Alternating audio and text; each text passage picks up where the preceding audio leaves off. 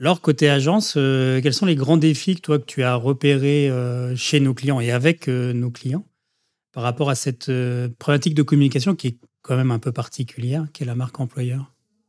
Comme le disait Monique, en fait, la période de Covid a vraiment été un accélérateur de certains, euh, certains phénomènes, certains points en fait qui étaient déjà travaillés par la marque employeur, mais qu'il fallait renforcer.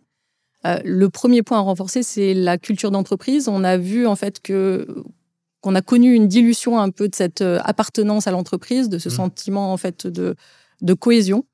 Euh, que la culture d'entreprise euh, crée. Le deuxième point, c'est que les, on a vu une accélération aussi des comportements, des, de la manière d'aller trouver un emploi. Euh, et des outils qui étaient utilisés avec une forte digitalisation de ce parcours de recrutement. Et du coup, toutes les habitudes RH, toutes les, tout le process RH qui a été mis en place, en fait, devait être pensé, doit être pensé selon justement en fait ces nouveaux